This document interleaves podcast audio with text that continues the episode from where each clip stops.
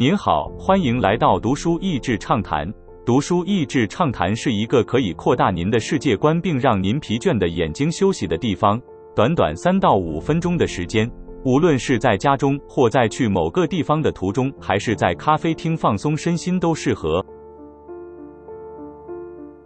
全台有八个县市：金门县、连江县、苗栗县、新竹县、新竹市、彰化县、南投县和花莲县。国中小学的学生在学校有免费营养午餐可享用，而在印度，所有公立国小都必须供应免费营养午餐给十三岁以下的学生。本书是关于印度一个慈善机构阿沙亚帕提拉基金会 （Akshaya Patra） 的故事。此基金会旨在让学生吃饱，并提升学童学习能力。他们一天提供超过一百八十万份的午餐给印度的学童。这一切都起源于一位很有想法的印度庙宇的僧侣。他和庙中若干位其他僧侣是印度理工学院毕业的，是全印度最顶尖的理工大学。和当时 Infosys 一家上市的印度软体公司的财务长和财务长的另一名企业家朋友，从问自己我们能做什么开始，提供印度学童免费的午餐。当慈善组织钱不够时，是牺牲品质或是便宜形式。对他们来说都不是，他们决定追求卓越。固定的经费要能准备热食，又要兼顾营养与变化，该怎么办呢？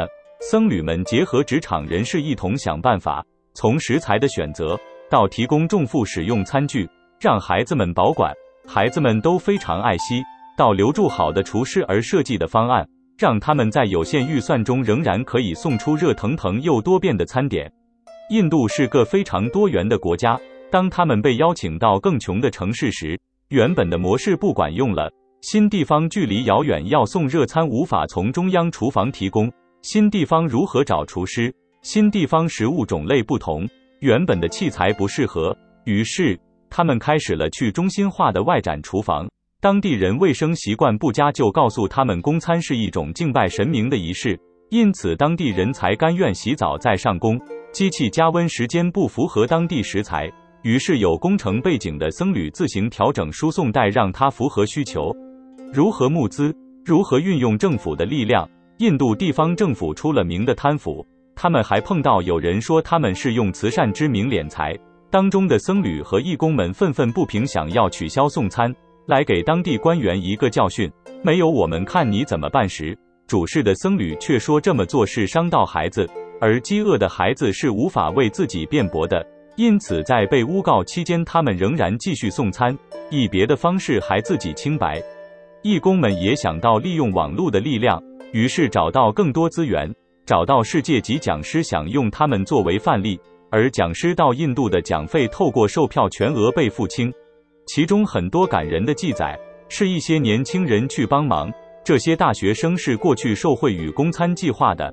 其中一个男孩说，在供餐开始前。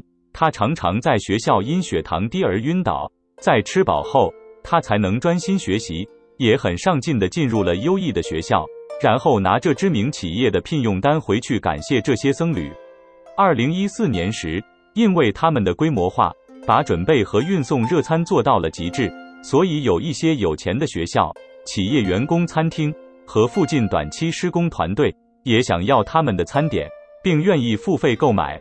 于是他们也开始了商业模式。这个新开启的商业模式不但让整体实力提升，还创造出盈利，让慈善的部分可以帮助到更多原本受限经费无法触及的学校。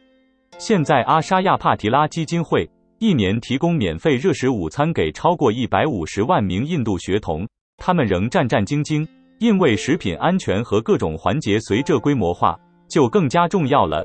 同时，印度有一点二亿名学童。很大一部分是需要这样的供餐，他们还有一个巨大的目标要追求。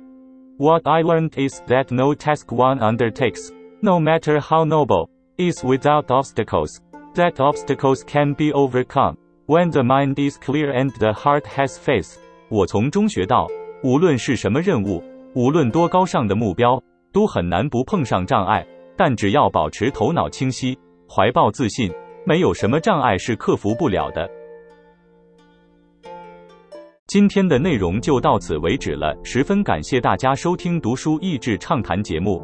如果对我们的内容感兴趣欢迎浏览我们的网站 n 点 net 和关注我们的粉丝团读书益智也可以分享给您的亲朋好友。